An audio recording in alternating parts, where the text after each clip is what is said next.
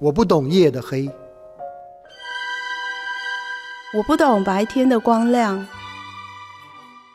你是太阳还是月亮？数位时代给了我们看世界更便捷的视窗，换位思考才能增进眼光。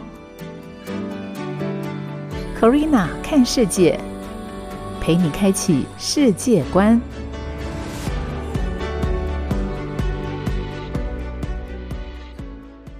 这里是 FM 九七点七古典音乐台，欢迎你再次回到每周四的上午十一点钟，Corina 看世界，我是 Corina。在今天这一集的节目呢，要跟大家透过一个前段时间的时事议题，呃，美国的这个萨克勒家族被指控助长类鸦片药物成瘾泛滥的问题，进而来探讨在美国或甚至在台湾药物的成瘾问题。先来跟大家科普一下萨克勒家族，或是翻译成塞克勒家族 （Sackler Family） 的基础背景介绍。它是美国普渡制药经营的家族，以造成美国鸦片类药物泛滥而出名。在官司当中呢，这个家族需要赔偿四十三亿美元，约当新台币一千一百九十二亿元，并且放弃普渡制药的经营权，但是从此豁免名。跟刑事责任，那这个家族大到什么样的程度呢？在制造这类鸦片药物的家族，有钱到可以呃资助文化事业，比如说资助给美国的大都会博物馆啊，或者是等等一些世界知名的博物馆，甚至连美术馆等等上面都刻有他们的名字。而这事件是怎么样子呢？呃，普渡制药 （Purdue Pharma） 生产的鸦片类止痛药奥施康定 （Oxycontin） 遭控在过去二十多年来，因为成瘾性的关系而夺走了五十万人的性命。所以当时呢，纽约南区联邦法院破产法官就决定了，有条件来接受拥有普渡制药的这个 Sackler Family 提议。他们去付四十多亿的美元来结束这件事情，并且退出普渡制药的经营权。而作为 Sackler Family 萨克勒家族最主要的财富来源，这个普渡制药公司在上一个世纪五零年代就由家族的三兄弟接手创办。三个人来自于东欧的一个犹太裔移民家庭，那父母是经营杂货店来养家糊口。在纽约的 Brooklyn 长大之后，三兄弟全部都进到医学院就读，而且靠着他们非常出众的商业才华白手起家。尤其是长子 Arthur Sackler 的销售才干。那因为当时的那年代，三兄弟要承受犹太身份的这个污名，还有包含他们贫穷的家境跟当时大萧条的困苦环境。但随着普渡制药公司成立跟壮大之后，萨克勒的名声就越来越响亮了。这个故事是这样：当时呢，一九五一年，专门制造抗生素跟泻药起家的这个 Pfizer 辉瑞公司，就是我们现在现行在疫苗厂牌 BNT 这个辉瑞公司，就是同一个。当时的董事长 John 正在筹备要把公司研发的土霉素，这是一种抗生素，而且是辉瑞早期经典药物，要把这个土霉素推出市场。但是呢，因为缺乏推销自主研发药物经验的董事长，找到了当时在药品广告公司工作的 Arthur，就是我们刚刚提到 Sackler Family 的长子 Arthur。那他的才干就是很会销售嘛。原本为了要赚医学院的学费的 Arthur，在这个小的药品公司广告公司呢，刚开始有点起色了。很快的，他从文案转成负责人，而且在五年内就买下了这家药品广告公司。当时他对这个辉瑞的老板董事长就说：“你把钱给我，我会让土霉素和你的公司名字家喻户晓。”的确，后来 Arthur 就兑现了他的承诺，就开始用了一系列呃现代的行销手段的推销。因为当时美国制药公司在行销上面的思路还比较局限，所以甚至很多药物连名字或品牌都没有，所以在同类产品之间的差异不明显，当然能见度就会低嘛。那 Arthur 因为他真的太有这个 market 跟 advertisement 就是广告这个才干了，销售才干了，行销才干。他把其他的消费产品的这个行销手段就引进这个医药领域，包含了很详尽的产品介绍，还有华丽的杂志啊广告，免费的派样 sample 样品，而且在医学的期刊上面刊登很有吸引力的广告来塑造品牌形象。因为他知道，相比起直接吸引到消费者，吸引医生对处方药的销售是更加重要的。所以呢，他还建立了一个直接对于医生宣传的这个销售代表队，派这些 sales 在医生的办公室发资料，主动请他们吃饭，或者是等等。那因为他发现呢，医生受到同行的影响很大，所以呢，又邀请了知名医生为这个产品代言。我真的很有头脑诶。那 Arthur 在这个时期呢，就开启了直接对医生行销药物的营销时代，这样的方法甚至到现在被全美的医药公司沿用。在他的领导之下，当时要推的这个土霉素的销售团队，从一九五零年的八个人，成长到了一九五七年两千个人。而土霉素问世之后不到三年里头，辉瑞公司的营销年销售额也从六千万美元增长到了一点二七亿美元，其中土霉素的销售额就占了总额的比例超过百分之四十，所以可以说是 Arthur 的这个 marketing plan 非常的成功。那在这一次企划期间呢？Sacker Family 的长子 Arthur 就买下了普渡制药公司的前身。Purdue Frederick，而且和他的两个弟弟共同持股，生产像是泻药啊、耳垢去除剂这些日常的非处方用药。后来又在六零年代接下了罗氏公司的镇静剂、地西泮这些的营销项目。那因为他又是一个很聪明的文案，又很会行销，所以彻底让他声名大噪，也让他就此获得了第一笔巨额财富。到了七零年代，Arthur 跟其他 Sackler Family 的成员就开始到处资助艺术家和博物馆。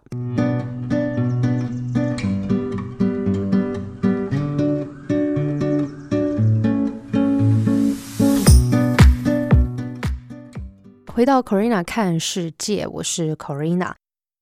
美国知名的制药公司。家族萨克勒家族近几年被指控助长类鸦片药物的成瘾泛滥问题而浮上台面。这个家族透过了制药大发利市，甚至还有余裕可以资助美国或者是世界上面知名的博物馆、文史类美术馆啊等等。究竟他们发明了哪些的药物？用利用什么样子厉害的行销手法，让自己能够赚进大把财富呢？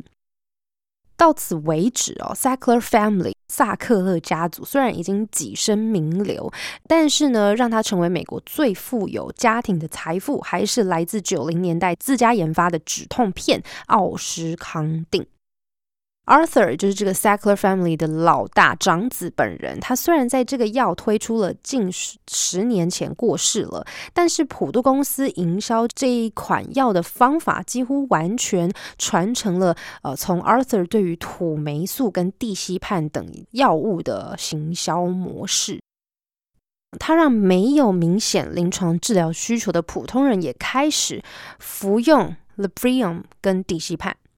那后者地西泮的广告主要是针对受过教育的女性，强调它对于那些存在精神紧张的人有好处。而美国食品跟药物管理局 FDA 并没有批准地西泮这个特性。那另外一则 Librium 的广告呢，则是描绘一个抱着一。一堆书的女大学生建议那些有焦虑情绪的大学新生应该要服用镇静剂，所以在 Arthur 的营销策略之下，地西泮就成为了一九七零年全美最常见的处方药，而且引发滥用现象。后来到一九八零呢，FDA 美国食品和药物管理局就宣布厂方需要修改地西泮和其他镇静剂的效用说明，所以这罗氏公司就不得不在产品上面加一个注意事项，就是这些药物一般不用于日常生活中的压力。那至于奥施康定这个几乎没有什么病不能用这个药治的行销手法又是怎么样呢？等到普渡制药推出奥施康定的时候，公司的重担已经从三兄弟传到下一代了，呃，包含了三弟 Raymond 的儿子 Richard，还有二哥。Mortimer 的女儿 Casey，因为在第二代已经受到父职辈很大的影响嘛，那包含像是三弟的儿子 Richard，他这个对于初出茅庐的医学生来讲，他的伯父 Arthur 就是这个 Sackler family 的长子，是一个很成功的典范，很难超越的家门之光。所以 Richard 在上任之后，也沿用了 Arthur 很多的行销理念。包括一些很精明的 strategy、很精明的策略和投机取巧的行为，在 Richard 领导下的普渡制药改变了只有在癌症跟临终关怀的治疗当中使用到的鸦片类止痛药的处方习惯。再要跟大家说明，会使用到鸦片类止痛药，除了是要医生处方，然后通常的状况，呃，会是在很重症了，像癌症啊、临终的这个关怀治疗才会使用到的阶段。一般来说，比较普通或者比较没有那么严重的病，是不会使用到鸦片类的止痛药的。诶，但这个 Richard 就改变了这样的处方习惯，资助研究，然后呢做实验，还收买一些很权威的医生，证明医学界此前对于鸦片类药物成瘾的担忧太夸大了啦。而且呢，奥斯康定可以安全的治疗更多疾病。在他们的宣传文案当中就说了，奥斯康定可以用来缓解关节炎、背痛、运动伤害、纤维肌痛，好像没有任何一种病呢没有办法用奥斯康定来缓解。所以，奥斯康定最终就成了让普渡和 Sackler Family 赚取暴利的王牌产品，但是也引起全美到现在还在持续的鸦片类药物危机。而且，如果你看一下所有不同的鸦片类药物处方趋势，你会发现，在一九九六年，处方量才真正开始上升。这不是一个巧合哦，就是因为就在那一年，普渡公司发起了一场多方面的行销运动，误导医学界这一个药物的风险。Sackler Family 的故事，今天大概跟大家说明了。有一本书籍可以推荐给大家，当中有更详尽的介绍。它是一本原文书，叫《Empire of Pain: The Secret History of the Sackler Dynasty》。呃，就是在讲这个止痛药帝国。萨克勒帝国的秘史为什么会有这么大的讨论？因为萨克勒家族曾经是名列全球富豪榜前十九强，而且是因为普渡制药的精神科用药凡宁 （Valium） 大发利市，但最后呢，却因为令人成瘾的止痛药奥司康定 （Oxycontin） 名誉扫地。而且我们刚刚有提到，他一度还以慈善事业闻名全球哦，赞助标的呢横跨艺术和学术，举凡是哈佛大学、大都会艺术博物馆，或是牛津大学、麻省理工、罗浮宫等等知名的建筑机构，都曾经接受过他们的馈赠，还有管所以他们的姓氏为名。那在这本书当中，开头篇章会以这个医生三兄弟。Raymond Mortimer 跟 Arthur 这三位兄弟经历当年美国经济大萧条，还有反犹太的社会场景揭开序幕。那后来呢，才会慢慢聊到，会一步一步的梳理介绍这三兄弟当时是怎么样子从困苦的环境当中慢慢爬上来，然后又用什么样子的方式让自己赚进了大笔财富。所以在书中会叙述萨克的家族跨越三代的长篇故事。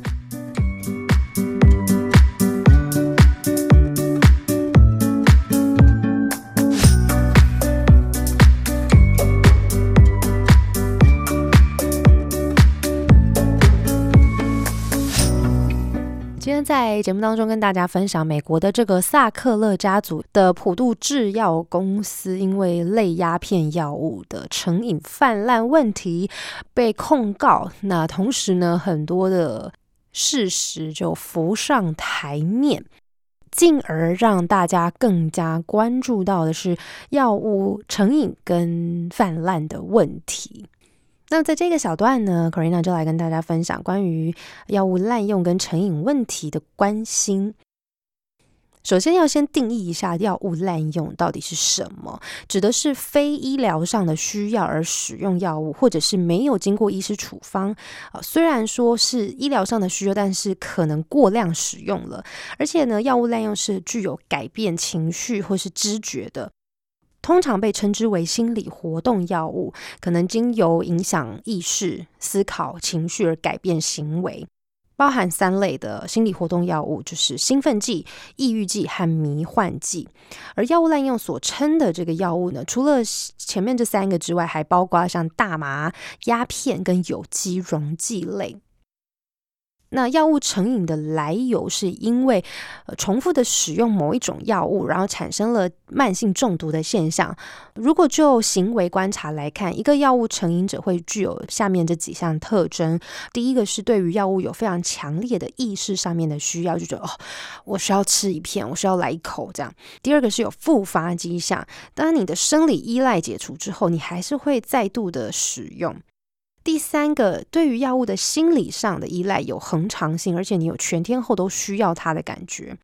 第四个是对药物的需要冲动超过身体上的需要，就是类似烟瘾、药瘾这样子，你会觉得，哎，你没有饭后来根烟，就觉得好像哪里怪怪的这样。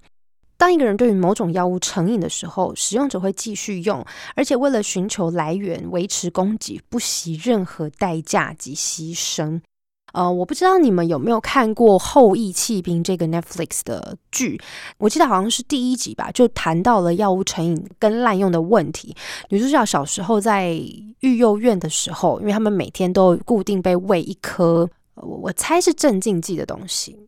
每一个小朋友每天都喂一颗，但唯独他呢，就药物成瘾了。他会觉得每天没有吃一到两颗，或甚至是呃没有这个药物的供给，会让他浑身不对劲，或甚至无法思考。所以在那部影集作品《后羿弃兵》当中，就谈到了药物成瘾的问题。甚至到他成年长大之后，他已经有意识能够控制，但是他还是会想要寻求那个药物的帮助。OK，那通常被滥用的药物会包括一些非法的。酒啊、烟啊，或者是止痛药啊、安眠药啊，那非法药物又被分成三类：A、B、C。A 类是最危险，骨科碱啊，或者是海洛因、MDMA 迷幻药这种东西也很 B 是也很危险，比如说。可待因啊、巴比妥类啊、速效啊这些，那 C 类是比较危害少一点，但是呢，你偷偷把它走私或者是偷偷私藏藏匿药物呢，还是非法，包括大麻、K 他命或者是 GHB 这些。药物滥用者第一步最困难的呢，就是认识到自己有问题，然后承认自己需要帮助来克服。所以呢，做出改变是很重要的。呃，有的人会意识到他们好像有问题，但是没有办法去停止，所以他们就需要别人的帮助。药物问题的迹象呢，包括持续增加药物的剂量。哦，有依赖性的感觉，或是很害怕停止使用，短期停药会出现戒断症状，或者是情绪有很大的改变，工作上学习的表现很差哦，会有一些行为上面出现问题，比如说偷东西哦，或者是没有办法控制自己做一些反常的行为，所以呢，寻求帮助就很重要。当如果呃你周遭的人或是你自己认识到自己好像有这样的。药物问题了，赶快去拜访你的家庭医生，他们能够给你一些指导跟支援，并且请专家来治疗。而在药物滥用跟成瘾的。也很常发现的是紧急的情况，如果药物使用者表现出很异常的症状了，或是看上去很痛苦了，有可能是用药过量，或者是对药物产生反应。在这样的情况下，就要立刻采取措施。如果你是在酒吧和夜店这种 club 的话，要立刻向工作人员求助，并且要将他们使用药物的情况坦诚相告，赶快叫救护车。记得他们使用的药物是哪一些，在电话当中听取专业的建议，还要收集这些用药的证据，包括容器。这对于医生要立刻做出诊断、提供最佳的治疗是非常重要的。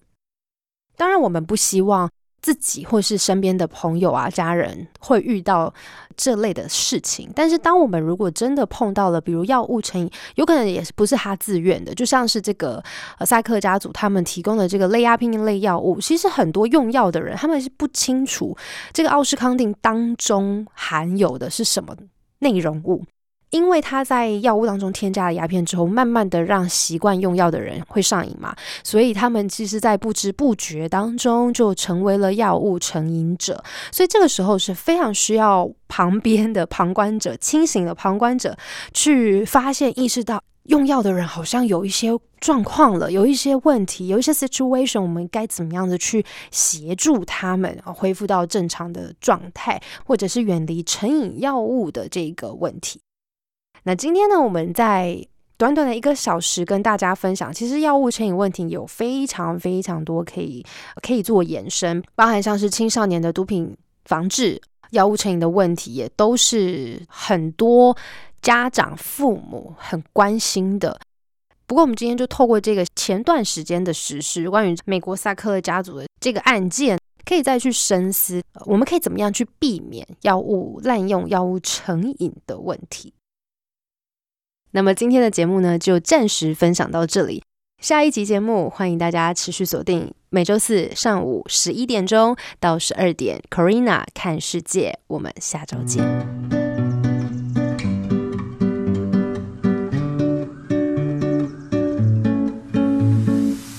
感谢你的收听。如果对于这一集的节目有任何的想法跟建议，都非常欢迎你帮我到 Apple Podcast 留言打分评星星，也邀请你订阅 Corina 看世界，或者追踪主持人的 Facebook、Instagram，搜寻 DJ Corina。那我们就下集再见喽，拜拜。